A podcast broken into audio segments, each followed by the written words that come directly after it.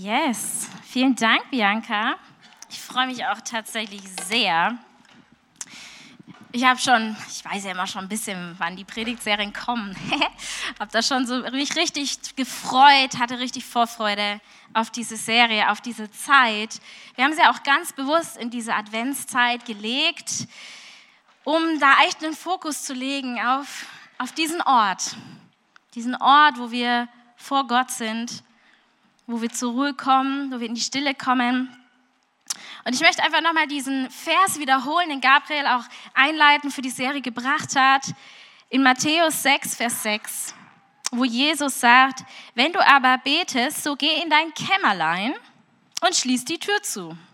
Ich weiß nicht, ob wir alle so ein Kämmerlein haben, aber wir haben so einen Ort, wo wir für uns sein können. Schließ die Tür zu und bete zu deinem Vater, der im Verborgenen ist. Und dein Vater, der in das Verborgene sieht, wird dir es vergelten. Und wisst ihr, Jesus, er zitiert da eine Stelle aus der Tora, aus dem Alten Testament, aus Jesaja 26, Vers 20 wo Gott seinem Volk durch den Propheten Jesaja sagen lässt: So geh nun, mein Volk, in deine Kammern und schließe die Tür hinter dir zu. Verbirg dich einen kleinen Augenblick, bis der Zorn vorübergegangen ist. Und das ist total abgefahren, weil wenn man mal den Kontext dieser Stelle anschaut, da war das Volk Israel in massiver Gefahr. Lebensbedrohlich. Lebensbedrohlich. Und damals gibt Gott den Rat und sagt, geht in eure Kammern, zieht euch zurück und wartet und vertraut, dass Gott eingreifen wird. Und genau das sagt Jesus auch. Er sagt, hey, das ist, das, da gibt es irgend so, Zusammen, so einen Zusammenhang zwischen diesem Chaos der Welt und dem Lärm der Welt und den Herausforderungen der Welt und dieser Notwendigkeit für uns, die zu seinem Volk gehören, von Rückzug, von Alleinsein mit Gott. Da ist eine Einladung, eine Verheißung in diesem Ort, die wir oft, glaube ich, total unterschätzen. Wir unterschätzen das. Wir sind so gepolt, auch ne, schnell zu funktionieren, zu rattern, zu laufen. Aber da ist so eine Verheißung in dieser Einsamkeit. Und nicht Einsamkeit im Sinne von, oh, ich bin allein, sondern im Sinne von Alleinsein mit Gott, mit diesem Rückzug. Das schließt natürlich nicht aus, dass wir uns treffen, dass wir auch zusammen ins Gebet gehen, dass wir zusammen Gott suchen.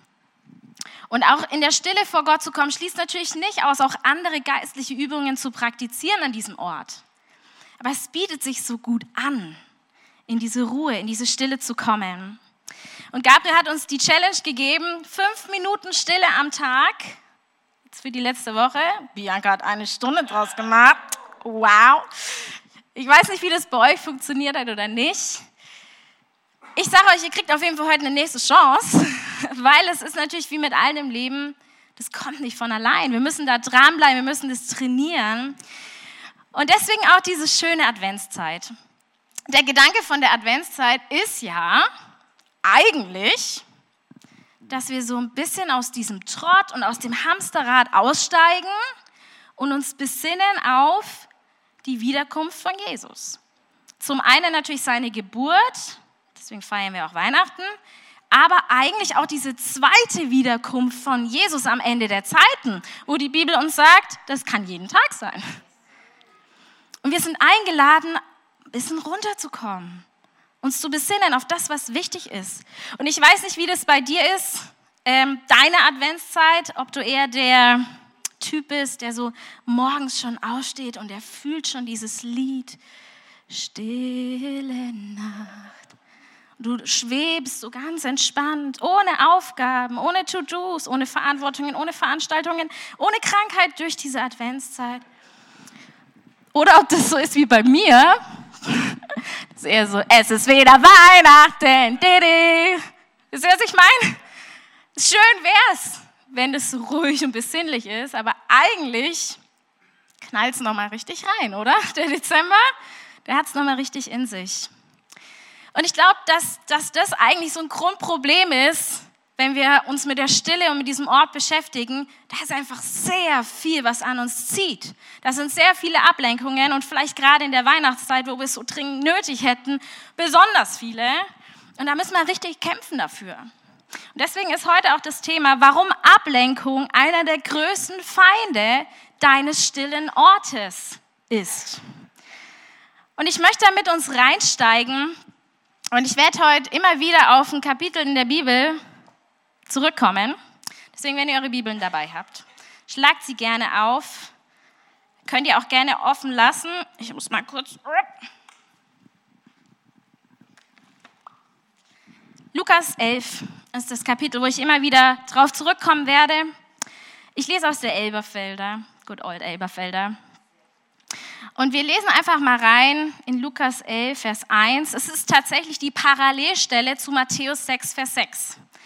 Also die Stelle aus der Bergpredigt, wo das mit der Kammer kommt und danach auch das Vaterunser, ist die Parallelstelle im Lukas-Evangelium, Lukas 11, Vers 1 bis 4. Und es geschah, als er, Jesus war das, an einem Ort war und betete, da sprach, als er aufhörte, einer seiner Jünger zu ihm, Herr, lehre uns beten, wie auch Johannes seinen Jüngern lehrte.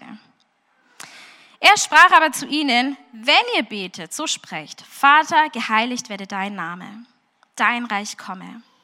Unser nötiges Brot gib uns täglich und vergib uns unsere Sünden. Denn auch wir selbst vergeben jedem, der uns schuldig ist und führe uns nicht in Versuchung. Sicherlich bekannte Worte für uns.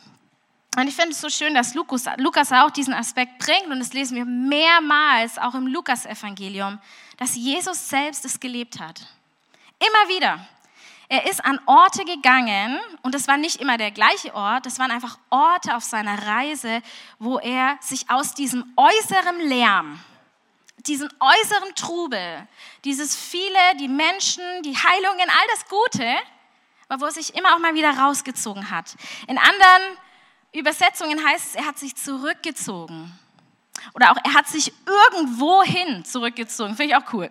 Irgendwo. Hauptsache raus. Oder es heißt auch mal, er hat Halt gemacht. Finde ich auch schön. Er hat Halt gemacht, um zu beten. Weil Gebet und Rückzug, Leute, es passiert nicht von allein. Und Jesus wusste das auch, das, das, es, wird, es wird nicht so sein, dass du auf einmal denkst, boah, jetzt fällt mir nichts anderes mehr ein. Ich habe alles erledigt. Jeden, jede Sache, die ich machen kann auf dem Planeten Erde, alles erledigt. Jetzt bleibt nur noch Stille und Gebet. Es wird nicht passieren, im Gegenteil. Ich glaube, wir müssen tatsächlich ein bisschen unterscheiden von diesen Ablenkungen, diesen äußeren Ablenkungen um uns herum, aber auch die Ablenkungen in unserem Innern. Und gerade diese Ablenkungen um uns herum sind, glaube ich, heutzutage so laut wie noch nie. Wissenschaftler, die forschen da auch nach, was das auch mit uns Menschen macht, dass diese stillen Orte mehr und mehr aus unserem Alltag, aus unserer Gesellschaft letztendlich verschwinden. Das fing letztendlich schon recht früh an, mit der Industrialisierung, kleine Geschichtsstunde mit Anis Gewitzki. Ich habe tatsächlich Geschichte-Leistungskurs gehabt. Eieiei, was habe ich mir dabei gedacht? Naja. Es fing schon in der Industrialisierung an, eigentlich eine geniale Erfindung, die Glühbirne. Eine super Sache. Aber was damit einherging ist, du konntest auf einmal zu jeder Zeit, wann du willst, Licht anmachen. Eigentlich sind wir als Geschöpfe gar nicht so geschaffen. Eigentlich sollten wir schlafen, wenn es dunkel ist und arbeiten, wenn es hell ist. Da haben wir was durcheinander gebracht und ich meine, ihr kennt das alles, was da auch passiert ist damit. Auf einmal konnten wir ganz andere Dinge tun.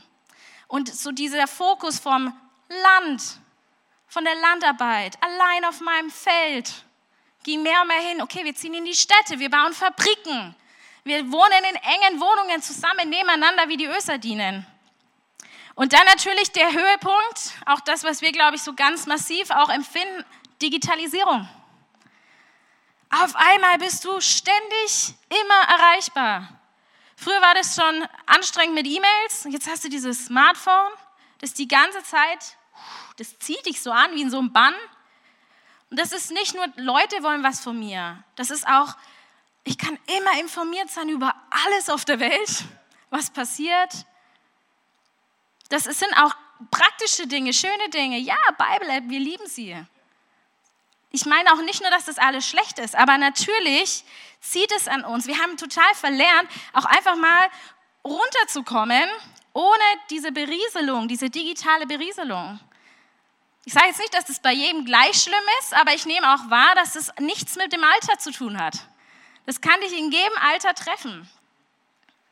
Dass du einfach mal an der Kasse stehst und wartest und einfach nur da stehst und dich langweilst. Das passiert nicht mehr oft. Meistens holst du dann dein Handy raus. Das ist echt krass. Ich hatte letztens mal im Sommer eine Freundin bei, bei mir zu Besuch und sie ist äh, Anfang des Jahres weggezogen fünf Stunden weg in den Norden. Und sie war vier Tage zu Besuch und sie hat vier Tage lang die ganze Zeit Leute getroffen. Sie war mit ihren drei Kindern da, die ganze Zeit, ein Termin nach dem anderen, nach dem anderen, nach dem anderen.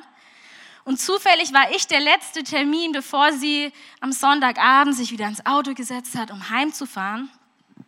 Und ich weiß, dass sie saß so da und sie war so fertig. Sie war fix und fertig und hat gesagt, ich weiß gar nicht, wie ich das jetzt alles verarbeiten soll, diese ganzen Eindrücke der letzten vier Tage morgen früh klingelt mein Wecker um halb sechs, dann ist wieder Schule, Kindergarten, ich habe einen Arzttermin, ich muss mich um das und das kümmern. Und uns ist so aufgefallen, ey, wir sind gar nicht so gemacht. Früher, zu Zeiten Jesus, wärst du da eine Woche hingelaufen oder auf deinem Esel, fünf Tage geritten. Dann wärst du mindestens vier oder fünf Wochen geblieben, weil es hätte sich sonst gar nicht gelohnt. Und dann wärst du wieder eine Woche heimgeritten. Und wenn du dann zu Hause ankommst, dann bist du auch wieder, hast du das verarbeitet. Und dieses, ich setze mich ins Auto, ins Zug, ins Flugzeug, das passt eigentlich gar nicht zu uns. Und das alles auch noch in einer Gesellschaft, wo es immer um mehr und weiter geht. Um Leistung, um Wohlstand, um Kapitalismus und Reichtum, wo Zeit Geld ist. Und verstehe mich nicht falsch, das sind alles nicht per se schlechte Dinge. Aber für unseren stillen Ort ist es echt ein Killer. Und ich würde auch behaupten, dass wir sogar in unserer Zeit mit Gott sein können und es verpassen können, in diese Stille zu kommen. Wir können uns sogar in unserer Zeit mit Gott so sehr betäuben mit so vielen Dingen, mit guten Dingen, Büchern, Podcasts, Videos, Zeitschriften, Songs, whatever. Wir können uns betäuben mit so vielen Dingen, dass wir es sogar da verpassen können, in diese Ruhe zu kommen. Ich glaube, wir können zwar bei Jesus sein, aber durch auch so, ich sag mal so religiöse, intellektuelle Beschäftigungen verpassen, wirklich mit ihm zu sein. Wisst ihr, was ich meine? Wir können bei ihm sein und ist auch gut, aber wir können trotzdem verpassen, mit ihm zu sein. Jetzt ist natürlich schon die Frage, was machen wir denn da jetzt? Ne? Und die Bibel ist da ziemlich klar. Wir lesen es nicht nur an dem, wie Jesus es lebt, wozu er uns aufruft, sondern sie ist ganz klipp und klar, hey, wir sollen dieses Spiel nicht mitspielen. Wir müssen es nicht mitspielen. Ich weiß nicht, ob dir das schon mal jemand gesagt hat. Du musst das Fein nicht mitspielen, dieses Spiel. Du musst es nicht. Und so wie sogar die Wissenschaftler jetzt mehr und mehr verstehen, oh, dieser Lebensstil ist gar nicht so gut für den Menschen, da wusste Gott es schon lang und der, die Bibel ist voll mit Empfehlungen, dass wir das nicht tun. Zum Beispiel Epheser 5, Vers 15. Gebt also sorgfältig darauf acht, wie ihr lebt. Das passiert nicht einfach so. Und man sagt ja immer, wenn du nicht dein Leben lebst, lebt dein Leben dich. Wir müssen auch Acht geben, wie wir leben. Verhaltet euch nicht wie unverständige Leute, sondern verhaltet euch klug. 2. Mose 14, 14. Der Herr wird für euch kämpfen. Ihr aber werdet still sein. Da ist ein Zusammenhang. Psalm 62, 2. Meine Seele ist stille zu Gott, der mir hilft. Oder auch dieser bekannte Vers, wo Jesus uns einlädt, Matthäus 11, 28. Kommt her zu mir, alle, die ihr mühselig und beladen seid, so will ich euch erquicken. Jesus erlädt uns ein an diesen Ort, und es ist egal, was das für ein Ort ist, er muss aber so bestimmte Eigenschaften haben. Ja, so ein paar bestimmte Eigenschaften, wo wir diesem Lärm der Welt entfliehen können. Es sollte ein Ort sein in deinem Leben, wo es für dich leicht ist, zur Ruhe zu kommen. Wo es für dich leicht ist, in die Stille zu kommen. Ein friedlicher Ort. Meistens bedeutet das, dass da keine anderen Menschen sind. Und ich sage jetzt nicht, dass du nicht Gott auch erleben kannst im, äh, auf dem Plärrer in Nürnberg oder so. Darum geht es nicht. Aber es ist natürlich wesentlich leichter, in diese Stille zu kommen, wenn du allein bist. Und ich meine, wir sind gesegnet mit einem Haus, aber es ist trotzdem was anderes, wenn ich da mal ganz alleine bin. Das kommt nicht so oft vor. Aber es ist was ganz anderes, wie wenn da doch noch irgendwo jemand ist. Es sollte ein Ort sein, wo du frei bist von Reizen, die deine Aufmerksamkeit wollen und wo es dir leicht fällt, den Fokus auf Gott zu richten. Und ich möchte dir einfach da für, diese, für diesen äußeren Lärm einfach so ein paar konkrete Ideen mitgeben. Weil ich weiß, viele Leute, die sehnen sich danach, aber es, ja, es fällt ihnen doch schwer, da in die Umsetzung zu kommen. Deswegen habe ich mal fünf konkrete Ideen zusammengefasst. Erstens, du musst Zeit im Kalender schaffen. Das kommt nicht von allein. Und ganz ehrlich, du kannst jetzt jede Woche bis Weihnachten hierher kommen am Sonntag und dir denken, Mist, hat schon wieder nicht geklappt. Oder du kannst dich heute fünf Minuten, zehn Minuten hinsetzen und dir überlegen, wie schaffe ich das? Wann, wo, wie lang? Und da ist mir wirklich wichtig, das ist keine Sache, die du jetzt auch noch machen musst und du denkst, oh, die Weihnachtszeit, die ist doch eh schon so voll. Und jetzt wollen die auch noch, dass ich das auch noch da reinquetsch. Im Gegenteil, schau mal an, was du machst und überleg dir, was davon brauche ich eigentlich nicht. Du musst nicht überall hin, musst nicht zu jeder Veranstaltung gehen. Viele Dinge, die sind vielleicht auch ganz gut, aber machst du zu viel. Zweitens, das ist, glaube ich, offensichtlich äußere Störungen minimieren. Handy aus, Handy weg, Laptop aus, Tapetenwechsel, was auch immer es bei dir ist. Was da total hilfreich ist, drittens, ist Print statt digital. Und das von jemand, der 30 ist. es ist schwer, ein schweres Ding. Aber es macht so einen riesen Unterschied. Und da, da passiert dir nicht mal schnell, dass du siehst, dass du eine WhatsApp kriegst. Wenn du in dein, deine Papierbibel reinschaust oder einfach ein Tagebuch hast, Stift, Papier. Vielen Leuten, denen hilft es, dass wenn sie in die Stille kommen, dann kommen diese ganzen Sachen, ne? So, oh, ich, das muss ich noch erledigen und später muss ich an das denken und der Jakob braucht noch eine neue Brotdose, dass du ein Papier hast und es einfach aufschreibst. Aufschreiben, aufschreiben, wegschreiben, weg. Das vierte ist, und da werden wir nächste Woche einen Gastsprecher da haben, Lukas Knies. Er ist ähm, Leiter vom Haus des Gebets in St. Georgen.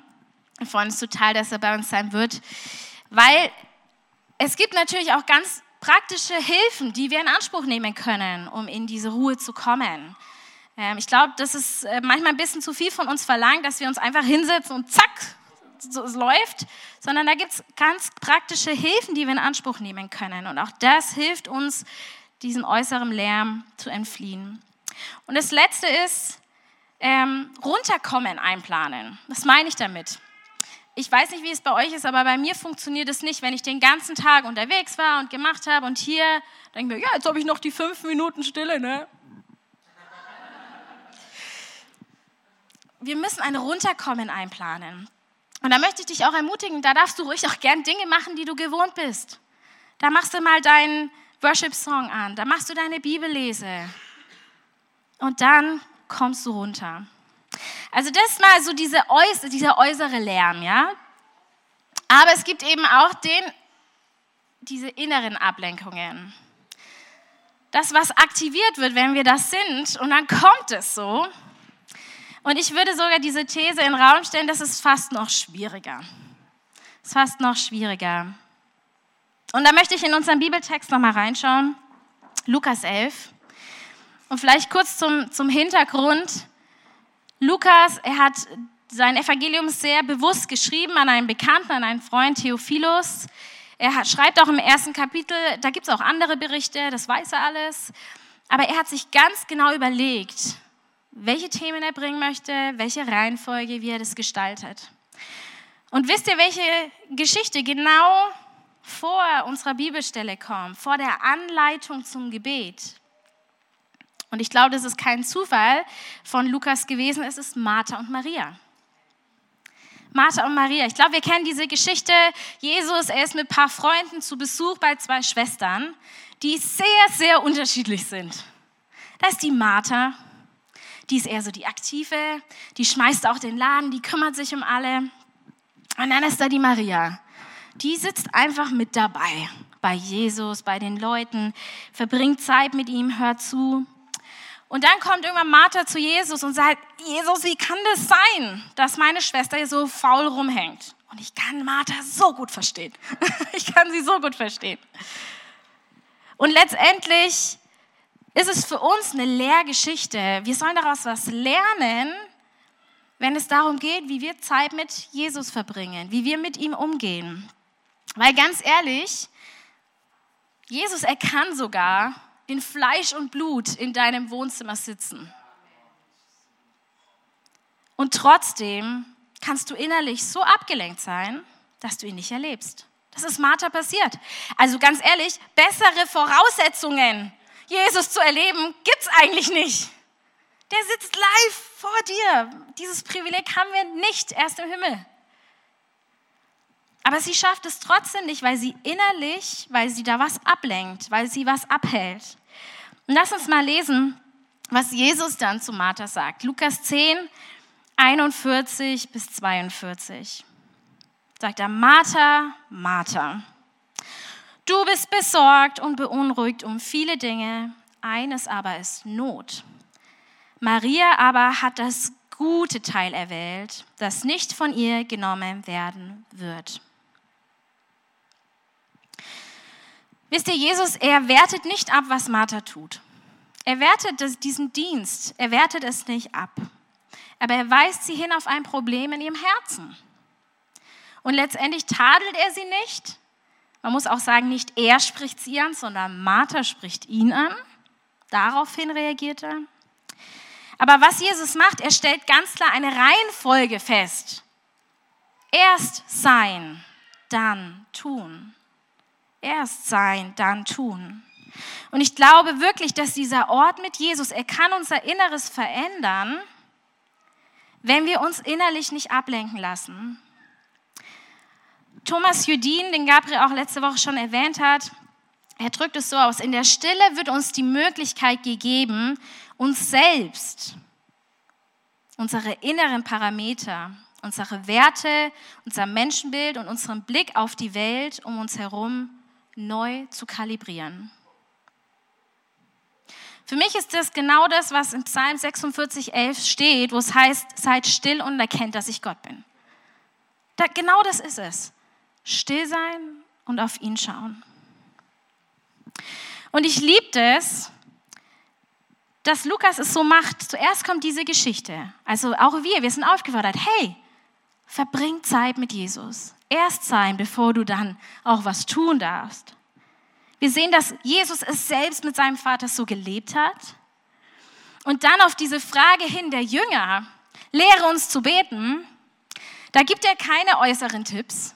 Da sagt er nicht, ich zeige dir, wie das geht. Du kniest dich hin, dann faltest du die Hände, mindestens zehn Minuten und nicht mit so und so viel Wörtern. Das macht er nicht. Sondern was er macht, er, ist, er gibt uns ein Gebet. Er gibt uns ein Gebet. Und ihr habt schon erkannt, das ist ja das Vaterunser, das ist ja die Parallelstelle zu Matthäus. Da ist das Vaterunser noch mal ein bisschen länger, so der Klassiker, den wir kennen. Bei Lukas ist es etwas kürzer. Und letztendlich zeigt mir das auch, dass dieses Vaterunser, das ist kein Zauberspruch, den wir genauso aufsagen müssen, damit er funktioniert, sondern das sind Worte, die Jesus wohl immer wieder auch benutzt hat, die ihm wichtig waren, damit wir sie verstehen. Und ich glaube nicht, dass sich das einfach nur schön anhört, sondern ich glaube, dass wir was lernen sollen. Wir brauchen dieses Gebet, um innerlich verändert zu werden. Deswegen lass uns noch mal reinschauen. Ab Vers 2. Wenn ihr aber betet, so sprecht. Vater, geheiligt werde dein Name, dein Reich komme. Unser nötiges Brot gib uns täglich und vergib uns unsere Sünden, denn auch wir selbst vergeben jeden, der uns schuldig ist. Und führe uns nicht in Versuchung. Wisst ihr, ich glaube, dass diese vermeintlichen Ablenkungen, wo wir sagen, oh, ich schaff's halt nicht, ich komme da irgendwie nicht richtig zur Ruhe, oder wo du dich gar nicht traust, in diesen Ort überhaupt zu gehen. Ich glaube, dass das oft eigentlich Ausreden sind, die eigentlich so ein, inneren, ein inneres Defizit in unserem Herzen widerspiegeln. Weil innerlich in uns was nicht richtig stimmt oder da was durcheinander gekommen ist. Wollen wir da gar nicht hin? Fällt es uns schwer? Und ich glaube, dass wir anhand von diesem, diesem Gebet, das Jesus uns laut Lukas gibt, dass wir dort ein paar Sachen herauslesen können von diesen inneren Defiziten, die uns oft davon abhalten, ablenken, in diese Stille zu kommen. Es fängt ja an mit Vater, was ja wunderschön ist. Finde ich auch schön übrigens, dass bei Lukas es nur Vater ist. Bei Matthäus ist er unser Vater, auch das ist wichtig, zusammen zu beten zu Gott. Aber ich finde, es macht es nochmal so ein bisschen persönlicher. Vater, geheiligt werde dein Name, dein Reich komme. Ich glaube, dass Jesus sagt, ihr müsst so beten, weil es uns oft schwer fällt, den Blick zuerst auf Gott zu haben. Ich glaube, das ist echt so ein Problem von vielen ist oder jeder auch schon mal vielleicht so erlebt hat, dass wir eigentlich zuallererst mal an uns denken. Ne? Dass wir recht egoistisch sind, recht ich-zentriert sind. Wir kommen oft vor Gott mit, das ist bei mir los und ich, ich, ich und ich brauche und ich wünsche mir und das sind meine Vorstellungen und auch meine Bewertungen. Das ist doch richtig, das ist falsch. Wie kannst du nur? Wir kommen so vor Gott. Und Jesus sagt, nee, nee, zuerst müssen wir was klarstellen. Zuerst ist unser Blick auf Gott. Geheiligt werde dein Name. Es geht um dich, Gott, nicht um mich. Es geht um dich. Dein Reich komme. Dein Wille geschehe. Und letztendlich, wenn wir das tun, registrieren wir, okay, es geht gar nicht so sehr um mich. Und auf einmal öffnen wir einen Raum, dass Gott wirken kann, dass er uns begegnen kann, dass er zu uns sprechen kann. Und oft ist es ja genau das, wir kommen dahin und unser, ne, Gabriel hat letztes, letzte Woche genanntes mentale Geschwätz fängt dann so an. Und eigentlich sollen wir erstmal auf Gott schauen und sagen, dein Name soll geheiligt sein. In Sprüche 10, Vers 19 heißt es, der Mensch, der viel redet, versündigt sich leicht. Wer seine Zunge im Zaun hält, zeigt Verstand. Also ein so ein inneres Defizit, Ich-Zentriertheit. Wenn wir weiterlesen, unser nötiges Brot gib uns täglich, diese Brotbitte. Für mich impliziert es, dass wir ganz oft von Sorgen und Ängsten geplagt sind. Große, kleine. Dass viele Dinge gibt, die uns bewegen. Ich glaube, dass die wenigsten von uns wirklich, wirklich beten, dass wir an diesem einen Tag genug zu essen haben. Das impliziert noch viel mehr. Das ist unser ganzes Leben. Das ist unsere, so diese menschliche Existenz. Und dass Jesus uns sagt, hey, betet dafür, heißt, glaubt daran, dass Gott euch versorgt. Macht dir keine Sorgen, sondern bitte und glaube, dass er dich versorgt. Und ich glaube, dass wir oft nicht kommen und diese Bitte bringen, weil wir irgendwie doch denken, wir müssen es alleine schaffen. Dass wir irgendwie doch denken, ich muss mir selbst helfen. Was soll Gott dann jetzt tun? Ich muss einfach das und das machen, dann wird es schon klappen. Oder auch, ich habe gar keine Zeit. Wenn ich jetzt mir die Zeit nehme für Gott, dann bleibt doch das und das und das liegen. Und wie soll das dann funktionieren? So viel Sorgen. Und dieses Gebet erinnert uns daran, jeden Tag unsere Sorgen und Ängste auf Gott zu werfen, zu vertrauen, dass er es tut. Und vergib uns unsere Sünden, denn auch wir selbst vergeben jedem, der uns schuldig ist. Klar, immer. Warum hat Jesus diesen, dieses Gebet mit hineingepackt? Ich glaube, dass es einer der krassesten Gefühle ist, die wir als Menschen, als Geschöpfe fühlen können, ist Scham.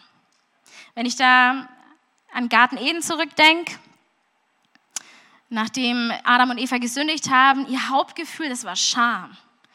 Sie haben sich versteckt, sie sind weggelaufen vor Gott. Hey, wie schnell passiert es uns, dass wir uns unserer eigenen Fehlbarkeit, unseren Sünden, den Dingen, die schiefgelaufen sind, vielleicht auch die du dir vorgenommen hast und du hast sie nicht erreicht.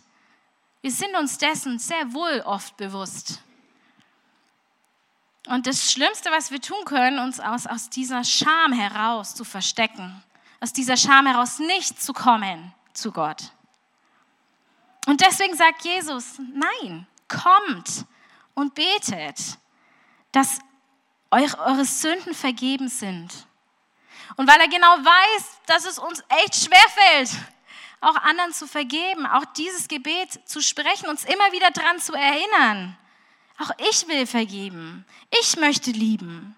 Also für mich hat es ganz viel damit zu tun, dass wir wirklich dieses Bewusstsein der Fehlbarkeit haben, aber auch das Bewusstsein, ich darf kommen. Mir wird vergeben. Da ist ein Gott, der schaut mich liebevoll an. Ich, ne, diese Ängste von, bin ich es überhaupt wert, kommen zu dürfen? Diese Ängste von, wie wird er mir begegnen? Wird er mich bestrafen? Wird es schmerzhaft werden? Oder vielleicht auch, was deckt er in mir auf, was ich eigentlich gar nicht aufdecken möchte? All das wird entmachtet, wenn wir wirklich vor Jesus kommen und sagen, vergib mir meine Schuld. Und es erinnert uns an diese unglaubliche Vergebungskraft, diese Liebe, diese Errettung, die wir haben. So gut, oder?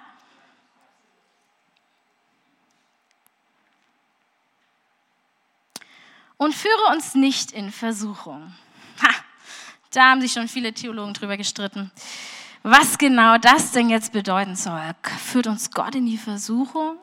Straft er uns? Nein. Jakobus 1, Vers 13. Da heißt es, niemand sage, wenn er versucht wird, ich werde von Gott versucht. Denn Gott kann nicht versucht werden vom Bösen und selbst versucht er niemand.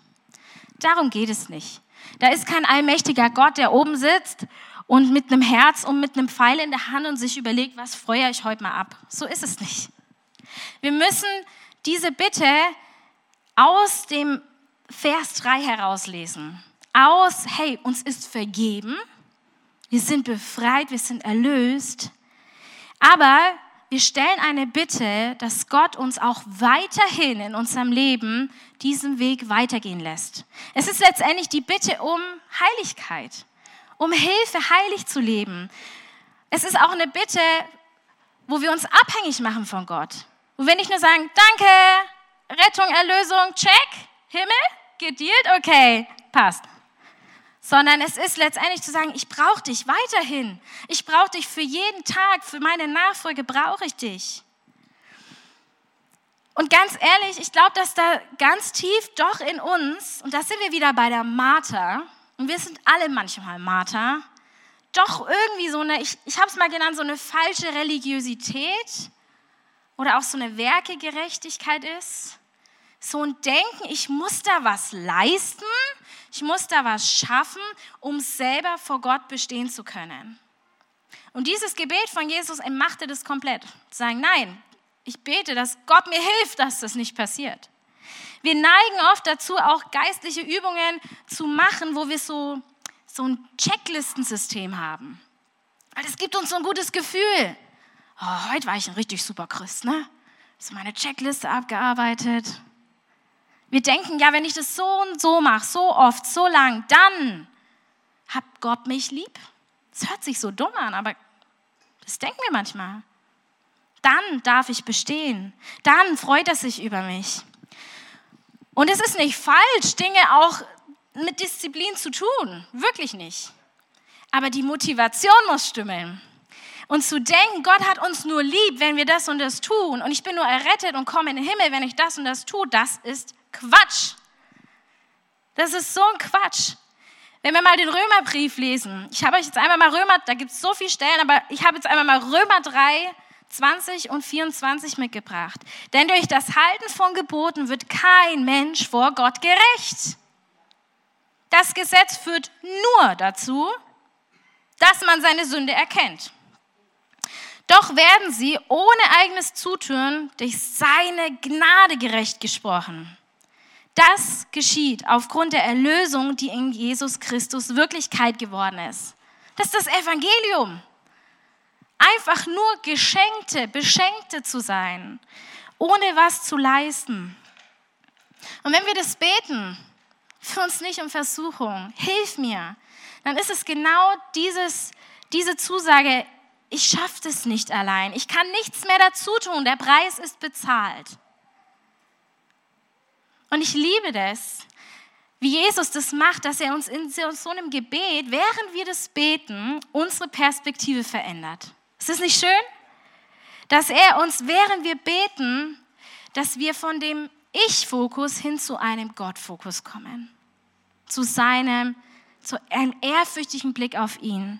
Dass wir, während wir beten, unsere Sorgen wegpacken und ihm vertrauen dass er uns versorgt, dass wir, während wir beten, die Scham hinter uns lassen und Vergebung und Errettung annehmen. Und dass wir, während wir beten, auch Religiosität und falsches Leistungsdenken hinter uns lassen und Gnade empfangen. Und ich weiß nicht, welches, welches Thema es bei dir ist. Ich glaube, wir finden uns alle irgendwo mal wieder, was gerade bei dir das Aktuelle vielleicht auch ist. Und das Problem ist, ich kann dir an dieser Stelle keine konkrete Ideenliste geben. Es funktioniert nicht bei sowas. Da gibt es kein 1, 2, 3 Erfolg. Aber ich glaube, was all diese Dinge, und vielleicht gibt es ja auch noch viel mehr, Ich-Bezogenheit, Sorgen, Ängste, Scham, Religiosität, was die gemeinsam haben. Und ich glaube, das ist auch ein Weg. Ist, dass wir oft ein falsches Bild von Gott haben. Wir kennen ihn nicht gut genug und vertrauen ihm nicht gut genug. Und deswegen schleichen sich solche Dinge in uns ein. Ich glaube, dass der Ursprung oft ist, dass dieses Vertrauen fehlt. Aber das Schöne ist, die Lösung ist auch genau das. Zu erkennen, wer Gott ist und ihm zu vertrauen. Und jedes Mal, wenn ich auf Gott schaue, und ihn erkenne, erkenne ich auch wieder mich. All das, was ich nicht bin. Ich bin so froh, dass ich nicht Gott bin. Was muss ich mir immer wieder sagen? Ich bin nicht Gott. Es geht nicht um mich. Und auch wenn ich mich erkenne, erkenne ich Gott darin, seine Größe. Und wisst ihr, ich glaube, Jesus, er, er verurteilt uns nicht, wenn wir solche Gefühle haben, wenn wir solche Dinge denken. Wir Christen, wir verurteilen gern schnell. Wirklich. Wir sind schnell dabei zu sagen, was? Was glaubst du? Echt? Aber in der Bibel steht doch, wenn er nett ist, bete dann noch kurz für dich. Ich glaube, dass Gott uns einlädt und sagt, komm, wir schauen uns das mal an, diesen inneren Mangel. Was ist denn da in deinem Herzen, was dich abhält, zu mir zu kommen? Warum ist es denn da? Warum fällt es dir schwer, mir ganz zu vertrauen? oh, das ist krass. Das ist so intim. Das ist so echt, das ist so ungeniert.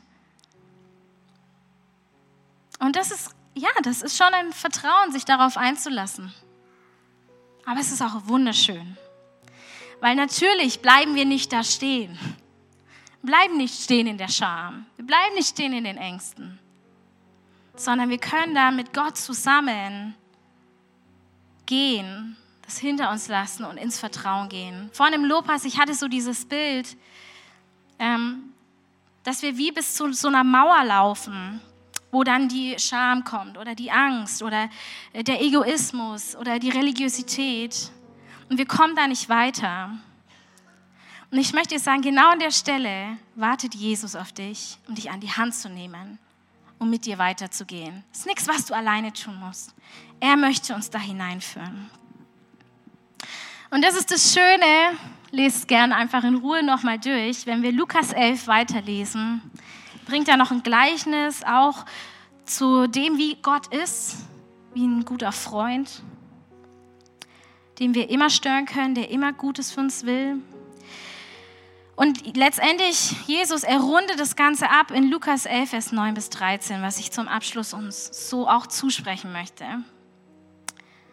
Und ich sage euch, bittet und es wird euch gegeben werden. Sucht und ihr werdet finden. Klopft an und es wird euch aufgetan werden. Denn jeder Bittende empfängt und der Suchende findet und dem Anklopfenden wird aufgetan werden. Wer aber ist ein Vater unter euch, den der Sohn um Brot bitten wird, er wird ihm doch nicht einen Stein geben. Oder auch um einen Fisch, er wird ihm doch statt des Fisches doch keine Schlange geben. Oder auch wenn er um ein Ei bäte, er wird ihm doch nicht einen Skorpion geben. Wenn nun ihr, die ihr böse seid, euren Kindern gute Gaben zu geben wisst, wisset, wie viel mehr wird der Vater, der im Himmel ist, den Heiligen Geist geben, die ihn bitten. Und die Stille ist dieser Ort, wo Gott uns einlädt, loszulassen. Unseren eigenen Willen loszulassen und seinen zu akzeptieren. Wo wir loslassen und es einfach nur um die Gemeinschaft mit ihm geht wo wir loslassen und uns innerlich verändern lassen. Und ich möchte dich fragen, vertraust du Gott, dass er ein guter Vater ist, der sich um alles sorgt? Und bitte nicht die schnelle christliche Antwort. Vertraust du ihm? Und kommst du zu ihm? Und die Challenge der Woche, die ich euch mitgeben möchte, es sind fünf Minuten Stille am Tag. Kannst natürlich auch eine Stunde draus machen. Aber mit diesem Gedanken, mit diesem Satz, Gott, ich vertraue dir. Sich einfach fallen zu lassen in ein tiefes Vertrauen, dass wir einen guten Vater haben, der es gut mit uns meint. Und vielleicht merkst du, ey, da gibt es auch so äußere Störfaktoren, die muss ich wirklich ausschalten. Dann setz dich hin, überleg dir, wie du das machst. Von alleine wird es nicht kommen. Aber ich möchte dich einladen, da möchten wir uns jetzt auch Zeit nehmen dafür, dass du wirklich innerlich diese innere Prüfung vollziehst.